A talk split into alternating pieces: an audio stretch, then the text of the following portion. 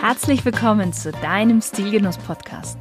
Der erste Podcast im deutschsprachigen Raum, der sich mit den Stilfragen des modernen Mannes beschäftigt. Aber auch darüber hinausgeht und nachfragt, was ist denn eigentlich purer Genuss und ein erfüllender Lifestyle für den Mann von heute? Und das Ganze von Frau zu Mann. Viel Spaß mit der heutigen Folge.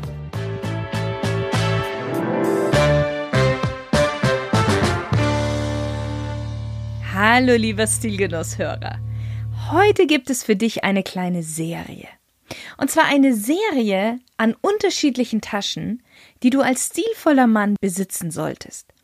Nicht, weil es einfach toll ist, viele unterschiedliche Taschen in unterschiedlichen Designs und Farben zu haben. Du kennst mich mittlerweile. Bei mir ist weniger mehr und lieber ein paar Teile dafür, aber schicke Teile vom Design und langanhaltend und hochwertig von der Qualität. So, warum solltest du mehrere Taschen besitzen? Weil jede Tasche, die ich dir heute vorstellen werde, einen bestimmten Zweck erfüllt und du damit den alltäglichen Herausforderungen gewappnet und immer passend gekleidet bist. Fangen wir mal an mit der Weekender Bag. Die Weekender Bag gehört zu den essentiellen Accessoires, die jeder stilvolle Mann besitzen sollte. Warum? Ganz einfach.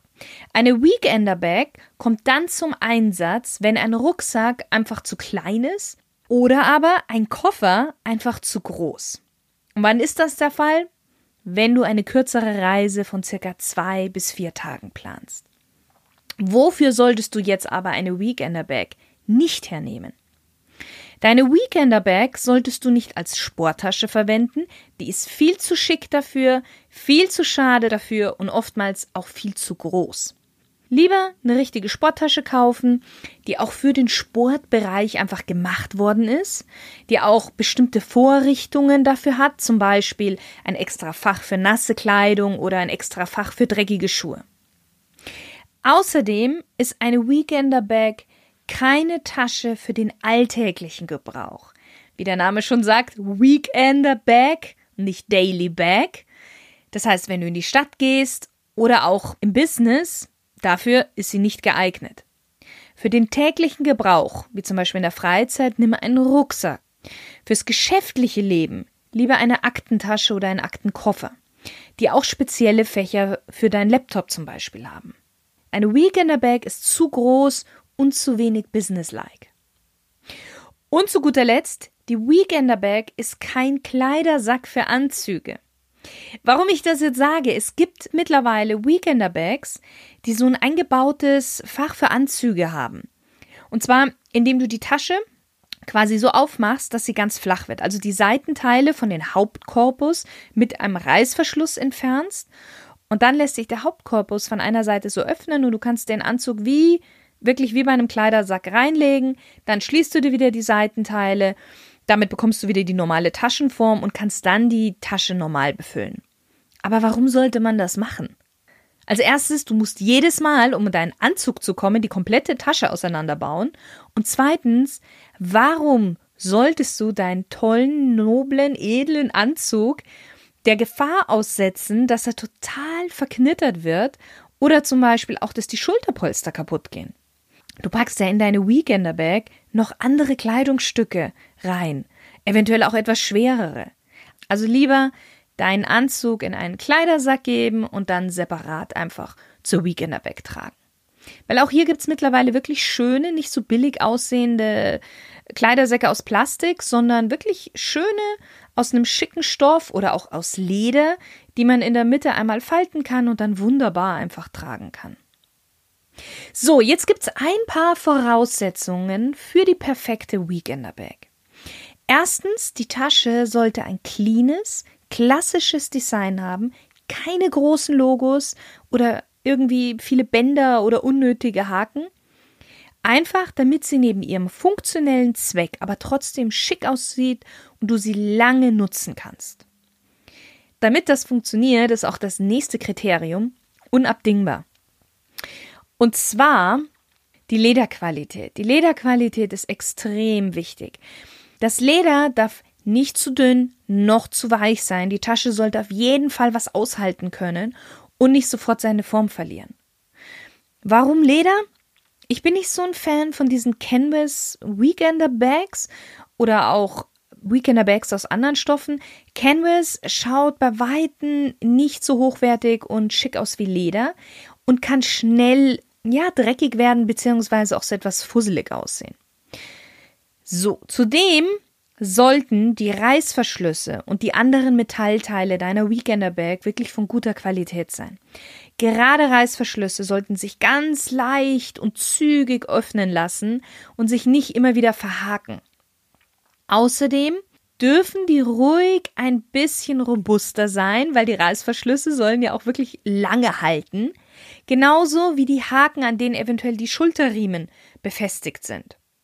Auch die, schau dir die an, die sollten stabil sein, ein gewisses Gewicht tragen können.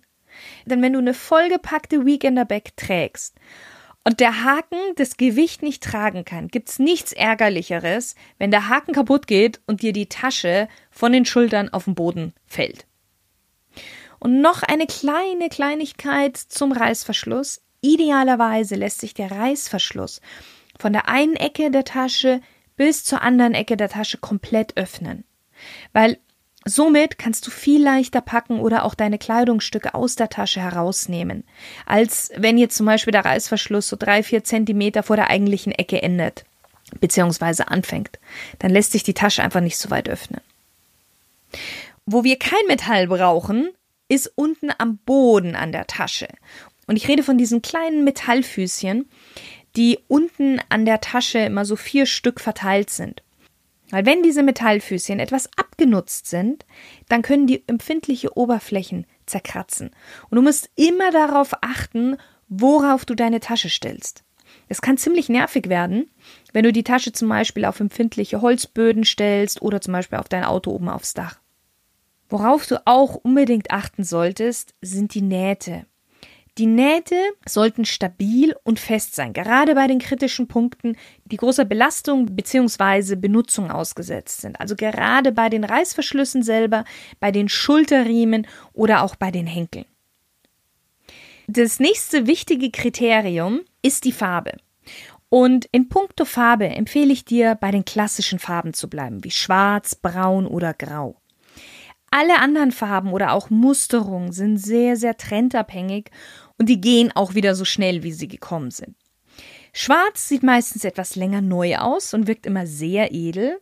Braun ist ein bisschen rustikaler. Man sieht auch schneller Kratzer auf dem Leder, aber wenn man das mag, dass die Tasche etwas Leben bekommt, etwas Patina, umso älter sie wird, also sprich etwas mehr Charakter, dann ist eine braune Weekender Bag ideal für dich.